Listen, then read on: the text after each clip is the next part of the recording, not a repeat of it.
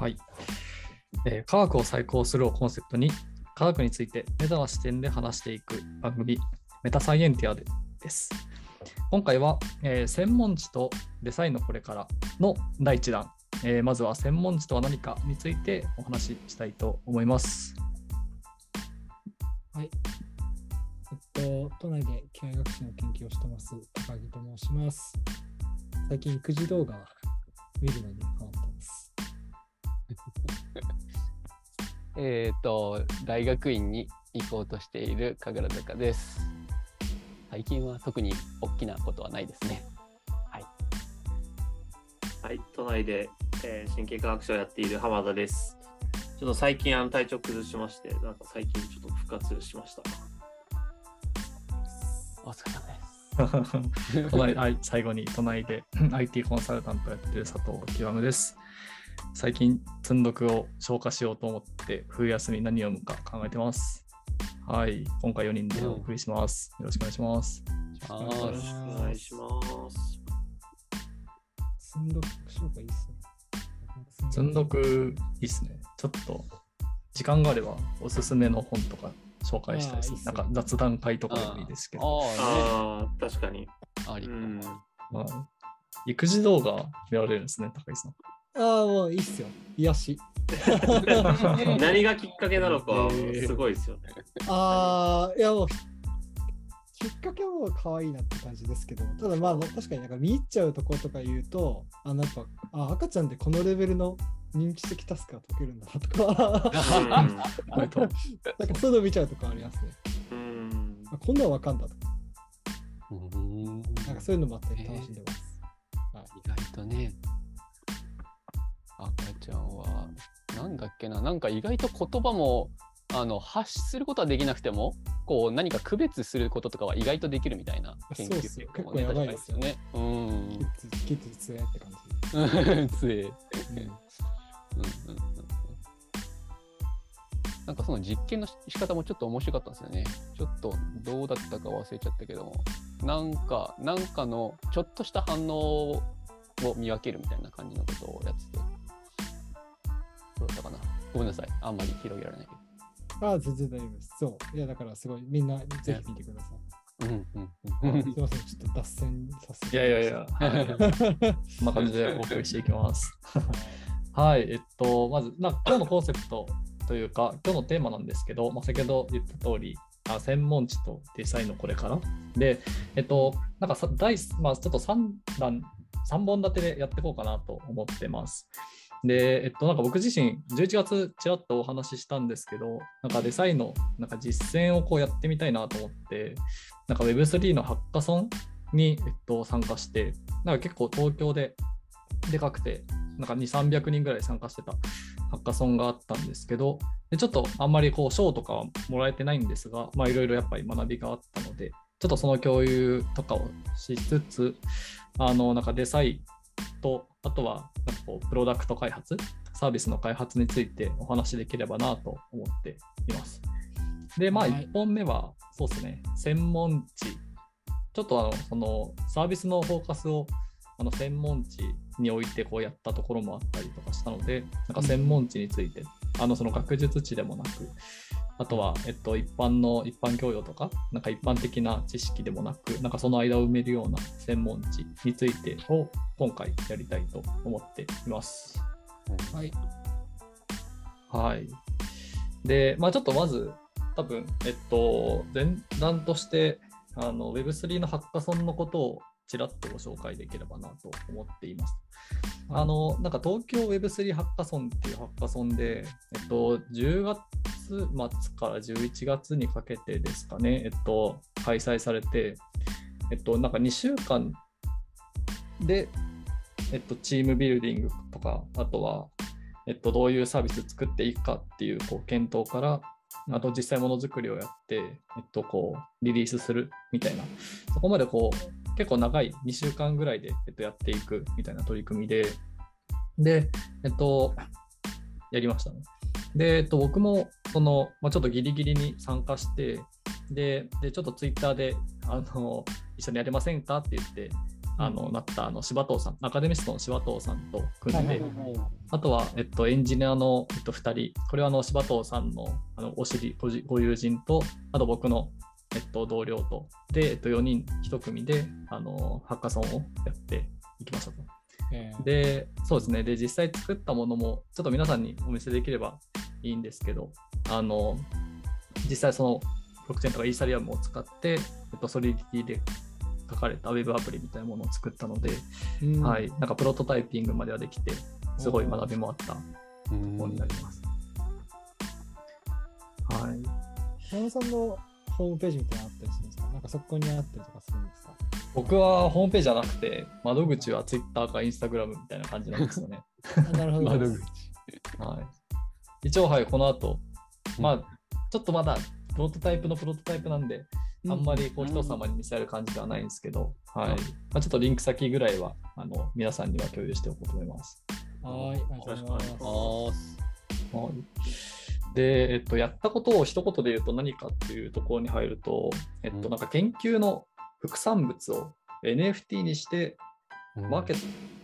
トプレイスとして、こう、あの、回していこうみたいな、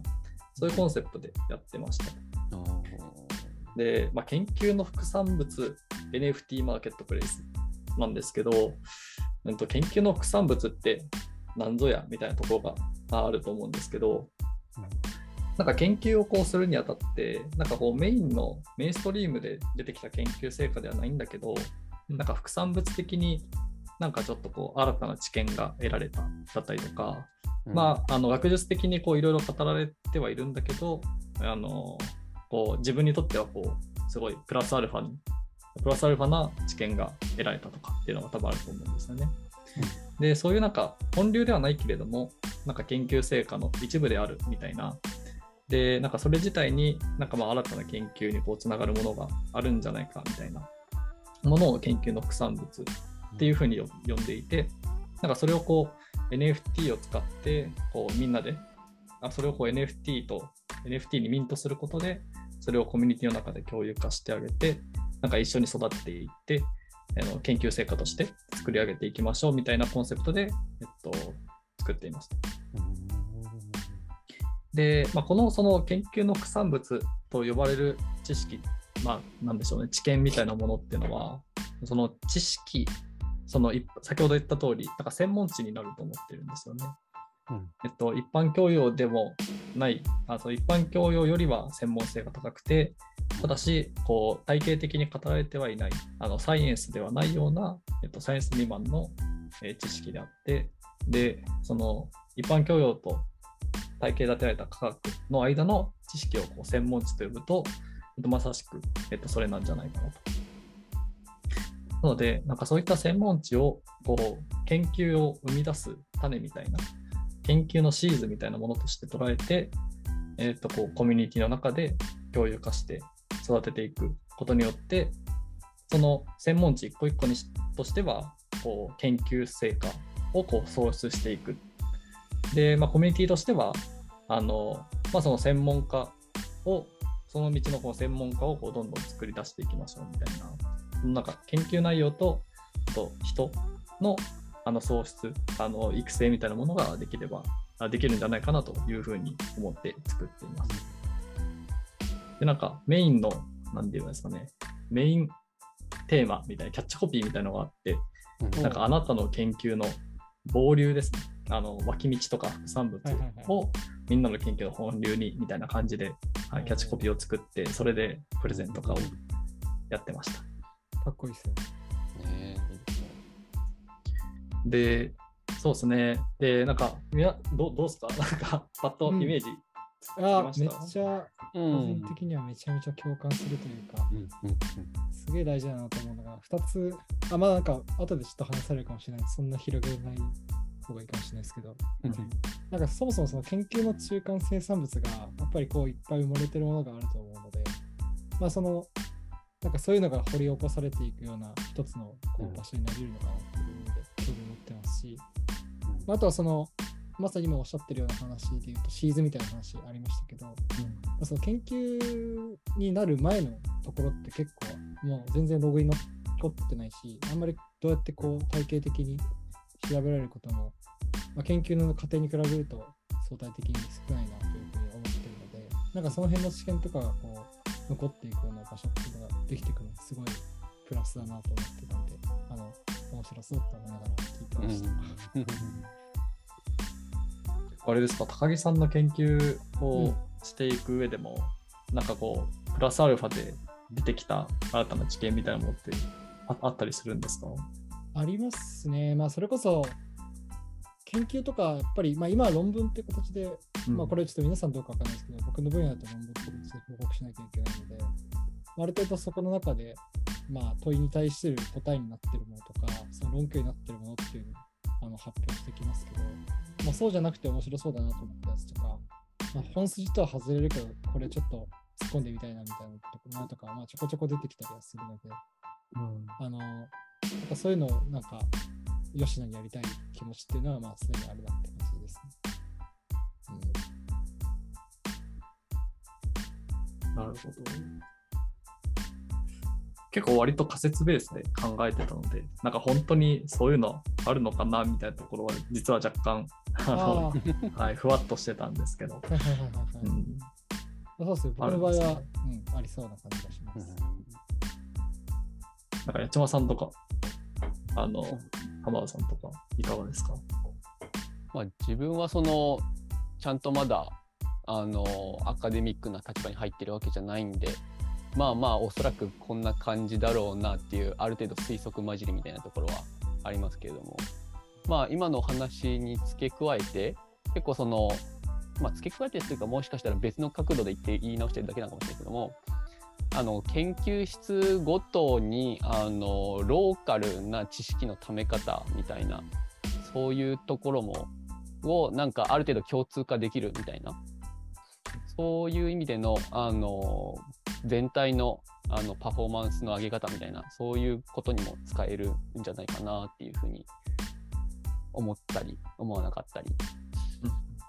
うまく伝わるかな。うん、あ、はい、そうだと思います。あの、なんか今ちょっとプロトタイピングの中では実装しなかったんですけど、うんなんかあのコミュニティ全員、そのサービス利用しているコミュニティ全員で共有するっていうのもそうですし、うんなんかもしくはこう企業の人で、なんかあまり外には出せないんだけど、うんなんかその企業の中とかで共有したい場合はうんあると思うんですよね。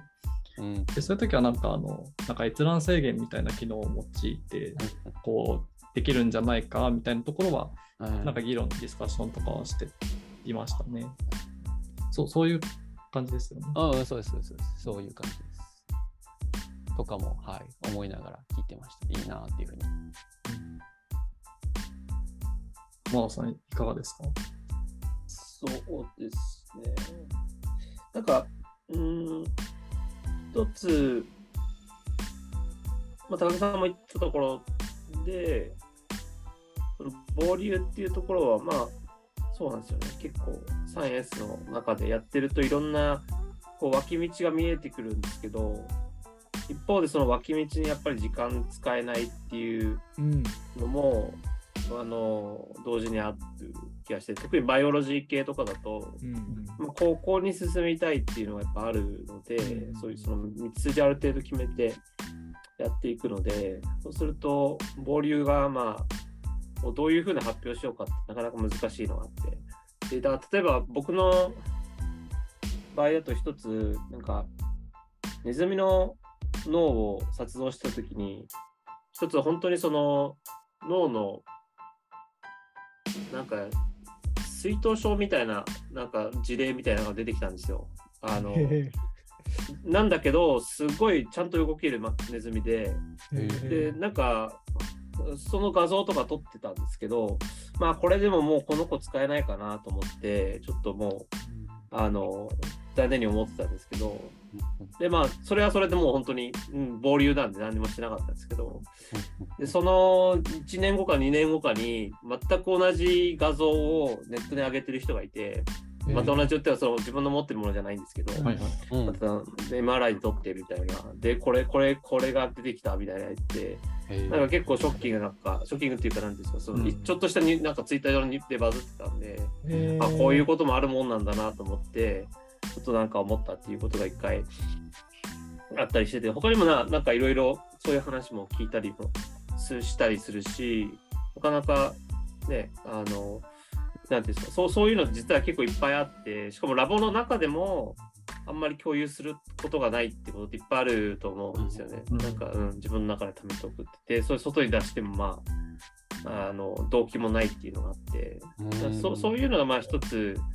うん何かこう、なんですかね、共有するモチベーションにななるんだったら、まあいいのかなと思う。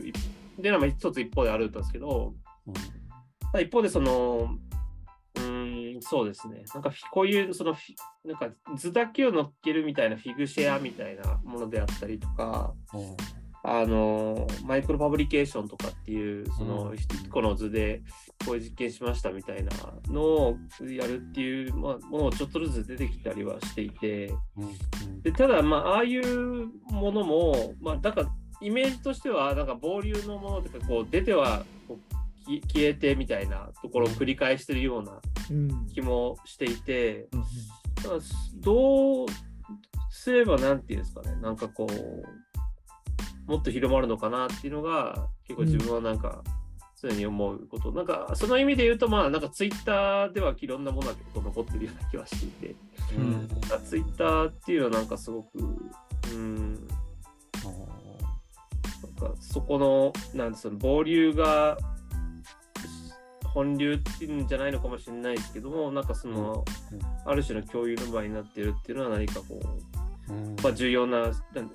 ポイントなのかな、その今回作ったプロトタイピングもそうだし、それがどうこう研究者のコミュニティと接続するかっていうのが、うん。うん、結構重要なプロセス、そこが大事ななのかなっていうのは、なんか、大根に思いましたね。うん、いや、おっしゃる通りだと思いますね。一番なんか議論したところ、まあ、うんこれあんまりちゃんと答え出てないんですけど、やっぱりなんかその、なんでしょうね、NFT として持つその、えー副産物をなんかどういうフォーマットを定義するかっていうのは、やっぱりこれはなんか永遠の課題とか、まあ、課題としてあったんですよね。なんか例えば、その論文みたいなもので、なんか PDF とか、なんかそれを、その、なんでしょう、えっと、出てきたものをサポートするようなドキュメントをこう義務化するとか、まずその、まあ、Twitter だと、ちょっと何文字か忘れましたけど、何文字以内の、えっと、テキストデータプラス、まあ、メディアだと思うんですけど、なんかまあ同じように、なんかこの一個一個に持つデータのこう形式みたいなものをどうするかっていうのは、やはりちょっとな悩んだところではありましたね。うん。なんかいかに、まあなんでしょう、うーんなんか情報、その、幅があると思うんですけど、なんか本当に文字だけの情報量と、あとはその、ちゃんとなんか PDF 的な、その、参考資料として、えっと、実際に、えっと、パブリッシュされた論文を添付するのと、すごい大きな違いがあると思うので、なんかそのどこまでを貸すかっていうところは、すごい、なんでしょう、議論になりましたね。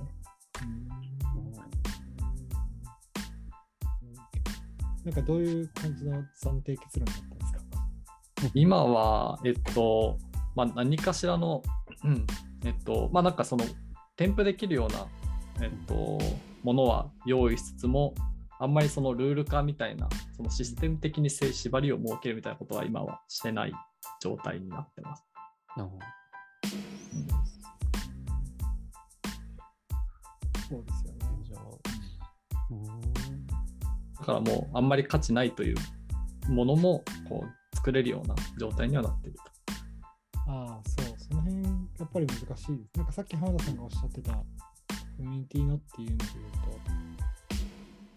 やっぱり、なんだろうな、引用してる論文とかも、なんで引用してるかっていうと、それが例えばその有名なジャーナルに載ってるとか、まあやっぱりその有名じゃないジャーナルとかでももちろんよ読むことはありますけど、あの、やっぱ基本的に名前の知ってるジャーナルとかに上がってるのはみんな読むと思うので、うんそういうところから引用先探すし、でそういうのを、だから結局そういうところにないとその引用とかにならないから、なんかアップロードしても結局使われないまま終わっちゃうとかなる気がしてるので、かそういう、だからアップロードするものの、なんだろうな、まあ、権威性テストちょっとあれですけど、まあ、質の担保を含め、権威性を含め、みたいなのがやっぱりないと、うん。なあることがなんかその広がるかどうかっていうのは一つ重要な要素にはなるのかなとちょっとうん思います。うんうんそうだと思いうん。サービスを広ひサービスが広がるのにってことですかね。うんまあ、わかんないですけど、一つの可能性として、まあ、そういうのは一つこう動機になり得るのかなって。その一つ一つの質を上げるっていうのと、あとはなんかそれをこうアクセスしやすい状態にするっていうとこうんうん。うん。ろ、はい、それは重要なポイントだと思いますね。うん。あとは、さっき浜田さんが、そのツイッターには意外と面白い情報が落ちてたりするっていう話をおっしゃりしたと思うんですけども、まあ、そういう意味で言うと、むしろそのすでに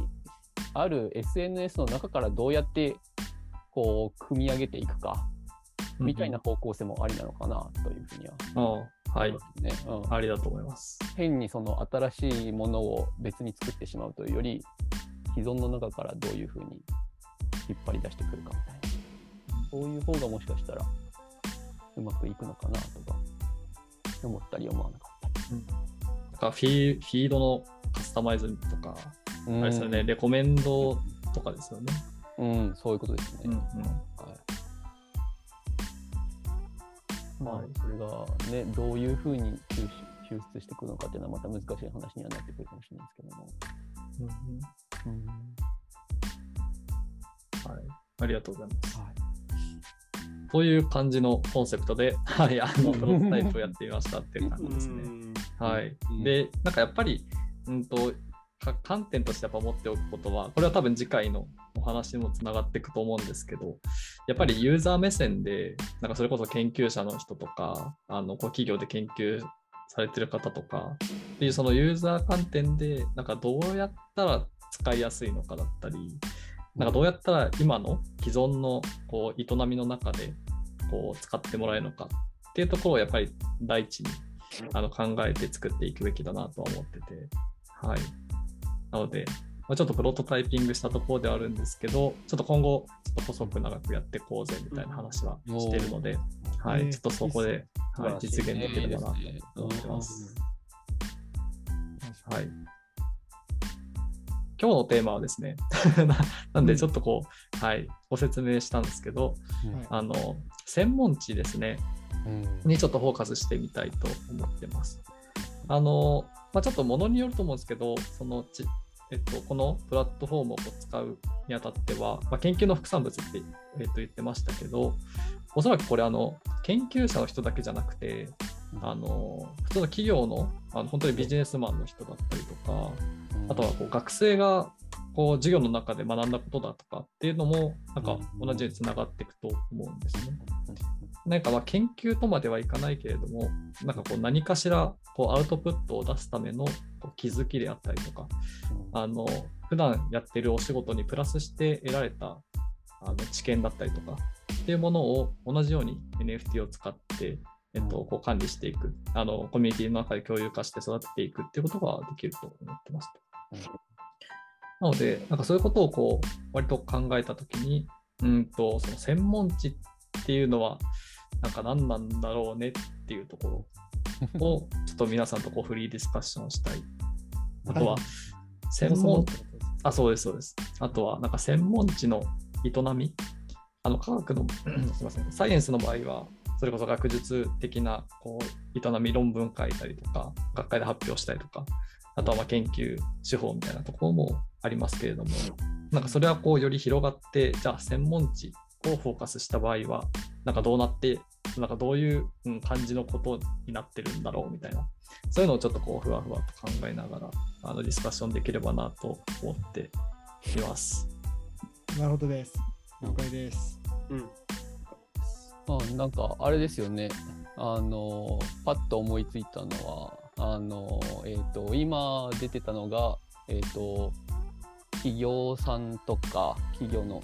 あのビジネスとかあとは学生さんとかって話ありましたけどもはい。付け加えるとなんか医師弁護士みたいな専門職とか職人っぽい人たちっていうのもありかなと思いましたしあとはなんかアート系とかちょっと哲学めいた人たちとかそういう人たちもありなのかなとかパッと思いました。あそれも入ると思います。はい。とりあえず上げるだけ上げてみます。専門知、うん山本さんがというあれでもらうというか、わかんないですけど、例えばどうなんですかね。まあ、文字通り考えると、その知識を持っている、全然文字通りじゃないわ。その知識を持っている 人数が少ない知識のことを専門知って呼ぶんですかね。まあ、なんかただ、うん一般に使われてるときは、なんかその知識を習得するのに時間がかかるとか、まあ、何かしら特定のスキルを要するとかいう知識に対して専門知って呼んでる場合が多い気がしますけど、うんなんかそういう類のものなんですかね、専門知って。うん。うん。ね、そういう気がしますよね。山本さん。的にはどういうイメージですか、専門知。僕の目線だと、まあ、一般教養とさっきあの科学とその間の専門知って言ってましたけど、まあなんかこれまあ程度の話ではあるんですけどまあコモディティ化してるかしてないかとかかなって思ってますね。そのはい例えばまああの我々大学に、まあ、大学とか出てますけどなんかその中で、えっとなんかあこれはまあ前提としてあの前提としていいよねみたいななんかそのあるコミュニティの中における暗黙的な前提事項みたいなものを、えっと、えーが、まあ、あると思ってて、で、そのコミュニティ自体が専門、何かしらのこう、ラベリングができて、なんかそれがこう、専門家集団と呼べるのであれば、そこの専門家集団の中の、うんと、暗黙的な共有値みたいなものが専門値なのではないかというふうにはなんかなんとなく思っています。暗黙知が、あ、なるほど、専門知。はい。なるほど、なるほど。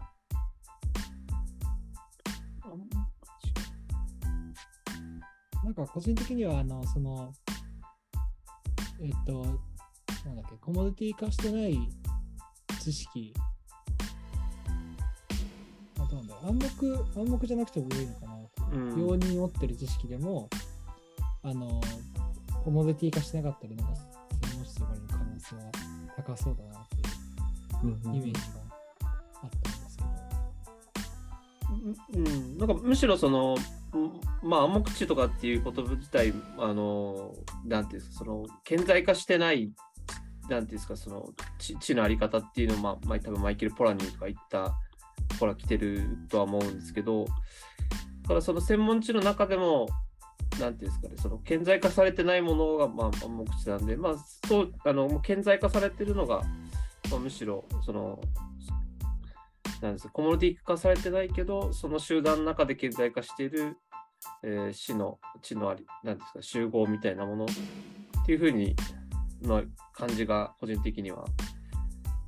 高木さんの言ってるのと反復だとは思うんですけど、うんうんのかなと思いましたけど。うん、ちょっと明確な定義は確かに。なんかあんまりパッとわかんないですけど、うんうん。なんかイメージ感は、はい、お二人と共通してますね。あとなんか言葉でよく言われるのは何でしょう？現場的現場的となんか体系的みたいなあの比較もされますよね。そのあの一うん。般的な知識って呼ばれるものとはいはい。あと科学って呼ばれるもの、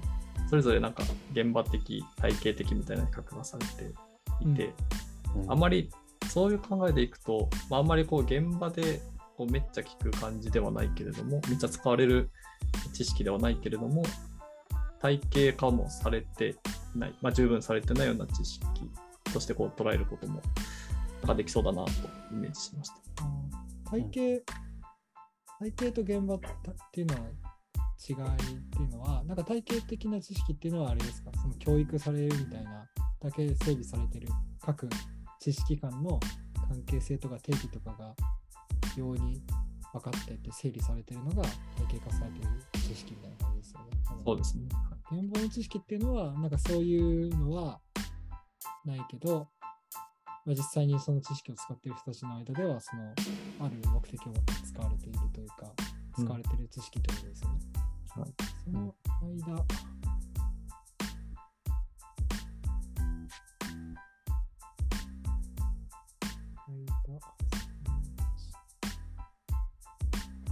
しろ間、間というか、現場自体がなんか専門地っぽくなるようなことがあるような気もしなくもないですかね。なんかどっちもあり得るのかなと思います。うんその現場でどっちもなんかさっきの定義というかイメージだとこう使ってる人が少ないというか、うんえっと、コミ化してないってことだと思うので、そのある特定の狭い集団の中だけで体体系化されてそれが使われてる。場合はそれも専門知になる。し、あのまあ、体系化されてななない特定の狭い集団の中で使われている知識のことをなんか専門知っていうのかなっていうイメージ。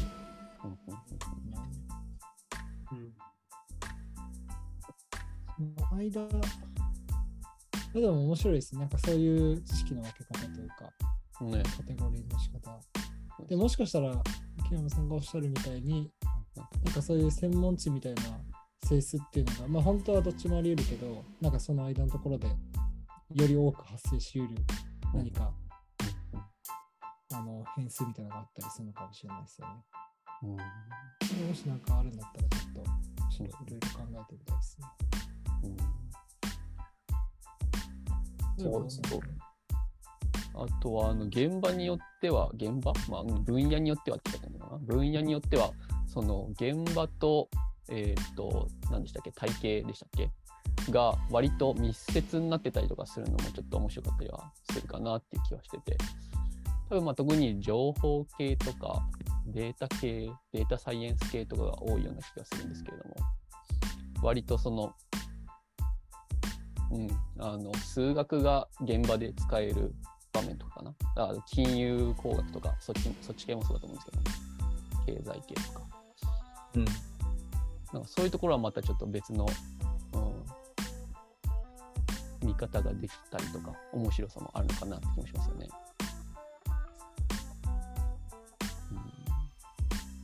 うん、なんて言えばいいかな。うんそうっすね。なんか現場と体系って結構対比される感じなんですか？ね。なんか僕もなんか結構どっちもあり得たりする可能性とかありそうな気もするなってちょっと揺るがに思ってたんで。なんかもしそういうなんかその対比する軸が結構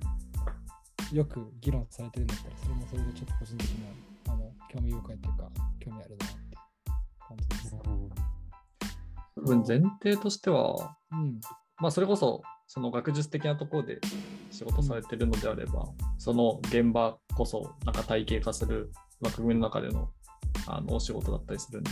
こう密接につながってるのかなとは思うんですけど、ちょっとこう視野視野を広げて、それこそ一般社会みたいなところに目を向けると、うん。必ずしもこう学術的に語られているものがそう現場に直に応用できるかあその現場でやっていることにこう何でしょう直接アプライできるかというとなんかそうでもないのが割と一般的なのかなっていうふうには思ってて。うん。その何なんでしょうね。えっと例えば物理でいう理論がなんかじ理論をこう完璧にえっと、こう実験でこう検証していないみたいな状態になに近いのかなみたいなところはなんか思ったりはしましたね。そのまあその現場現場と言われるなんでしょうその人の営みと、えっと、学術的な知見がこう離れてるみたいな前提のもとでなんか結構そういった現場と体系現場的、体系的っていうところの、なんか比較、なんでしょうね、グラデーションをこう、用意ししちゃったみたいなのはあるかもしれないですね。体系っていうのは割と、なるほど学術的な知識とかが想定されてるって感じ。うんあで、それ以外の、それ以外っていうか、それにとどまらない現場の実践を広く現場っていうのをどういうふうに言いますかね。確かにその辺はなんか乖離が全然あってもおかしくなさそうな感じがしますよね。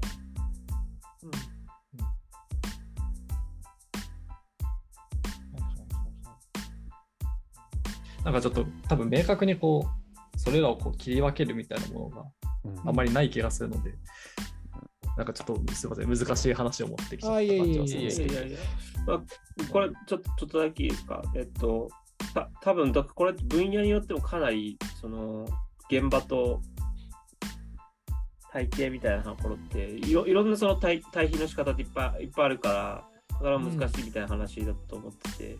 まあ社会学社会学とかそのまあ一時期やっぱりみ宮台真司さんみたいな あの現場の作り方みたいなのはそのなんていうんですかねその街に出てあの女子高生にインタビューしていくみたいなその現場の作り方と、あの社会で起きてる現象と、まあ、見ていくみたいなのってまた違うと思いますしそのジャーナリスト的に、えー国会に入ってっていくのとその知の体系っていうところからアカデミックにやるってやっぱまたそれもまた違うこう現場の切り取り方と体系化された知識の切り取り方もあるだろうし、まあ、お医者さんの臨床とあのなんていうんですかねその医学みたいな切り取り方もやっぱあると思うんで。多分なんかその現場と体なんですか体系って言われてるもののが結構多次元にあるっていうのはまあ一つここら辺の区分けの難しさをのの原因になってるのかなって今思いましたね。うん、うん。納得感ありますね。うんうん。まあ、難しいですよね。人間がボトムアップにあの築き上げてきた概念その定義しようってなると、なかなかうんなかなか難しいイメージが。うんううん、なんかその人間の思考法のまあボトムアップ的にやっていくのかトップダウン的にやっていくかかみたいなところで本当本当ざっくり言っちゃうとまあ確かに高木さんに今おっしゃったような分け方みたいなところでそもそもちょっと出自が違う相互が出やすくなるっていうのはありそうですよね。うん。平山さん的には、この専門チームみたいなのはどういうふうに捉えられてるイメージなん。ですかねまあなんか別に定義とかはちょっとまあ正直難しいし、なんかどちらかというとその自分がこう専門知っていうのをどういうイメージで捉えてるかみたいなから広げていくのはあの良いうんなんで僕は結構そのさっき一番初めに言った話が割となんとなく僕の持ってる持論で、そのある集団、まあ、2人以上の人がいて、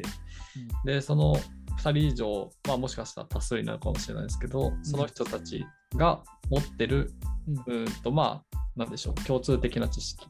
はいはいはいはいはい。はい共通してる知識でがなんか専門知みたいなのがその2人あそのそのコミュニティの外にいる人から見た専門知。はいはいはい。あるコミュニティの中では共有されてるけど、他のコミュニティまで共有されてない知識ってこと。ですね。はい、みたいな捉え方をしてます。で、多分その2人以上ってのと、あとその2人、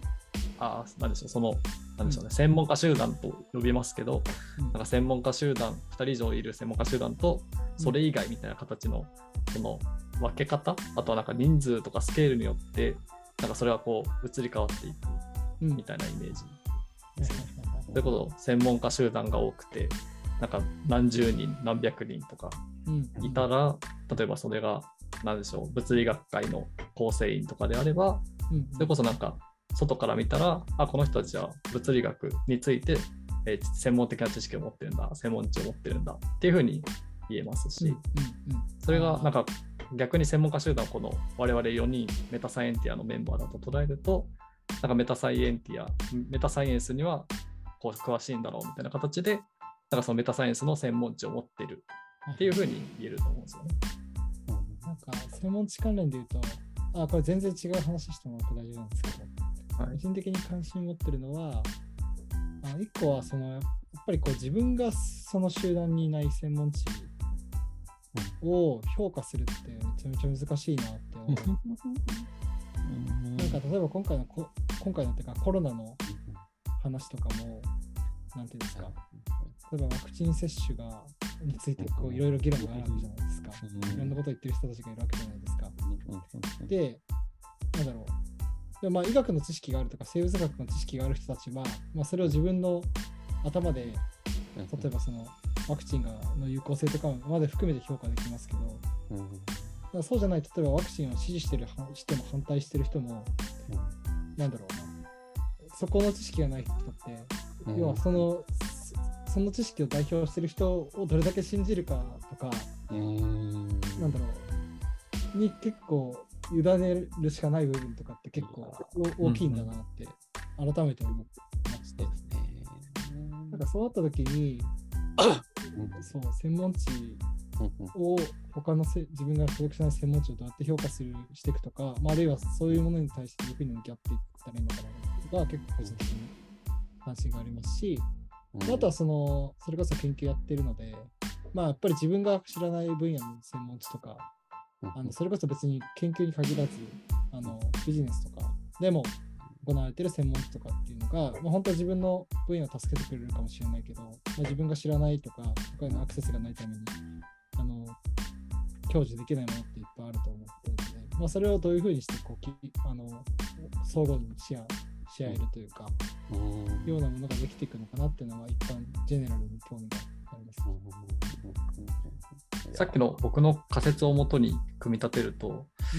その人一人に対してその専門と呼べるコミュニティって多分いっぱいあると思うんですよね。多分高木さんがダサイエンティアのコミュニティに入ってるはいけどかつあのリプラリプ系のあの学会とかの構成に入ってると。うん。で、なんでなんか人一人に対して複数個のなんか専門家コミュニティ的なものがあると思ってて、じゃあそういう意味で、例えばワクチン、そのワクチンとかは、そのワクチンに詳しい、まあ、感染症学会とかの人たちが上でそのコンセンサスを得られてるものだとすると、なんかそこの、その、えっと、所属している人が、えっと、その人が所属している、また別の専門家コミュニティの人たちにとってみれば、あ、あの人がコンセンサス持ってこれが良しと言ってるのであれば、うん。なんかそれは、なんかまあ、その、完全に同意するわけではないけど、まあ、一定の信頼性を持ってすることができるよね、みたいなところでなんか話せるような気がするんですよね。だから、なんかこう、割と感染症とか、あ感染症、なんか割とその理学だったりとか、生物とかに知見がある一般の人は、まあ、ワクチンは何でしょう、その感染症学会のコンセンサスにと結構同じ意見になるかもしれないですし逆にこう全くその人のつながりとかコミュニティのつながりがないような、その薄いようなコミュニティに属している人にとっては、あの人、なんかこの観点で言えば、なんかまた違うこと言ってるな、みたいな感じでちょっと納得感がなくなるとか、っていうのはなんかありそうな気がします。なるほどちょっと実際どう どう見えるのかわかんないですけど。確かにそうそうですね。中で具体的に何やってるか分かんないけど、例えばその科学やってる人たちのっていうその専門家集団の間だと、まあ、少なくともこういう科学的な、科学的なって言い方あれですけど、まあまあ。こういうプロセス、まあ、よく他の科学の上でも学んでこういうプロセスをやってると主張してるのだから、うん。それにはある程度の妥当性があるんだろうというふうにうん。推測して評価するというのは、一定程度の妥当性を持つんじゃないかと思います。うん。うん。とか、とは。でも一方でねその一般へのアウトリーチじゃないですけどもね。そういう意味で言うとまた全然話が違ってきちゃうというか。やっぱりね普通の人目線で言うともうねそういう話も全然わからないしまあ基本的にアクセスそもそもそういうなんかコンセンサスみたいなとかがあることもよくそ存在も知らないみたいな多分そういう人たちが多数だと思うので、そうですね、自分が所属してない、ううんん、専門家コミュニティに対して自分の推測があの及ばないというか、分かんないものは分かんないというのは当たり前です。ね。個人的にも思うんですすよね。そこら辺が、うん。で本当にそうするとなんかメディアにたくさん出てる人が信用されやすくなっちゃうとか。うんうん。そういうふうに、ね、なっちゃうのがなんとも歯がゆいところがあったりとかしますけどもね。それもなんかそうですね、推論としては結構自然なというか、うん。うん、僕もなんかやっぱ自分が信頼できると思ってる人からの発言だったら信頼できるなとうん思うと思うんで、うんそれ自体はなんかすごい納得感あることです。まあ確かにそれはねそれで、うん。うん。うん。で、その、プロトタイプしたものをちょっとベースにそれとこう類似して話をすると、なのでなんか専門知と呼ばれるものは、まあ、専門家コミュニティありきのものなんだろうっていうことはなんとなくこれは仮説ベースなんですけど思ってて。うんそうすると、まあ、割とそのデサイと親和性があるんじゃないのって思うんですよね。うん。その割とコミュ流動的なコミュニティの中で、えっと、公共、なんでしょうね、こう共通して持つような、えっと、トークン、ままあ、UTT トークンなり、あのフィナンフィナンシャルとあのファンジブルトークンなりが、まあ、もしくは NFT、コミュニティの中でこう共有化している NFT とかがあったりとかする中で、それって、なんかまさしくその研究者コミュニティは、えっとまあ、DAO なり、あのそのコミュニティに属している人、もしくはまあ人たるものであるし、あの逆にこうコンテンツとして捉えられる NFT とかっていうのは、あのなんかその研究者コミュニティの中での知見である専門知としてこう捉えることができるんじゃないかみたいな、ちょっとこうアナロジーレベルでのお話なんですけど、なんかそういうのがあのできるんじゃないかと思って、なんか今回このプロトタイピングをちょっとしてみたみたいなのがあります。うんちなみに今おっしゃってた UTT でしたっけ？っ UTT, UTT トークンですかね。ていうのはそれどういうもの？ちょっとすみませんあんまり聞いたことがなくて。なんかまあそのコミュニティの中で使えるうんなんか独自の、まあ、お金とまではいかないんですけど、うん。うんがこう使えるトークン。うん。あ、多分ちゃんとした定義は多分ああるんですけど、すいません。なるほど、なるほど。そうですね。うん。っていうなん。か割と仮説仮説仮説で、あまり実証とかをせずにあのやってきたものっていう感じなん。ですけど、うん。なん。で、うん、まあというのが、はい、まあったと。ハッカソンだとね、まあ、そこら辺も仕方ないかもしれないけどね。でも、むしろなんか、そうっすよね。プロトタイピングし,、うんしてるっていうのが、すごいねすごいし、しかも、なんか、ハッカソンってなんか、その場で終わりみたいなイメージが強い気がしますけども、うんね、なんか、じわじわ続けられていくっていうのがすごいねなって細くね。ね。うん。そう。ですねまあ、ちょっといろいろ反省点もあったので、まあ、それはちょっと次回お伝えするという感じで、はい、できればと思います。という形で、まあ、ちょっと、あの、いたこなとこですかね。なんか専門知のところ、割とこう、ふわっとしたものだったりして、ちょっといろいろディスカッションが進んで、あ僕も、あ、確かにそうだなみたいな気づくことがあったりとかして、はい、あったです。なんか皆さんから内容について、なんかこう、これは話しておきたいみたいなことありますか？うん。まあじゃあちょっとせっかくなんで追加補足のお話。そのえっ、とわからない分野についての評価。でまあ自分のもろ分野っていう話で言うとあのまあ要は引用数とかそういうようなものを使って、まあ、定量的に評価するっていうやり方もまああるはありますよねっていうところがありつつまあでもやっぱりそういうのってなかなか限度がある。特にあのさっき出てたお話あのコロナの話とかあったりするとやっぱある程度あの論文数が集まらないと引用数も集まりようがないとかそういうとこもあったりするので、うん、なかなか難しいよなっていうところが。あとはあるいはあの若手とかもね若手研究者とかもなかなか引用数が得られないっていうところで評価がそういう意味ではしにくいっていうところがあったりするんでね。まあやっぱりそういうところも、うん、まあ一応方法としてはあるけれどもまあいいとこ悪いとこあるよねみたいな。そういう感じですかね。結構、まあ、新たなものをこう、新たなサービスとかを導入するにあたって、うん。なんか既存のものとやっぱりこう距離感があると、うん。それこそなんでしょうね、もうすでにあの科学の営みって割と成立しているものでもあるので、それこそ、うん。あの評評価のお話とかもそうですし、うんそれをこう、なんか、まあ、緩やかな形でこう繋いでいくっていうところが、やはりこういうなんかこう、もともと割と体系立てられて、営みもあの割ともう方法が決まってきているっていうものの中でやるっていうところはやっぱり大事にすべきポイントなのかなと思ってます。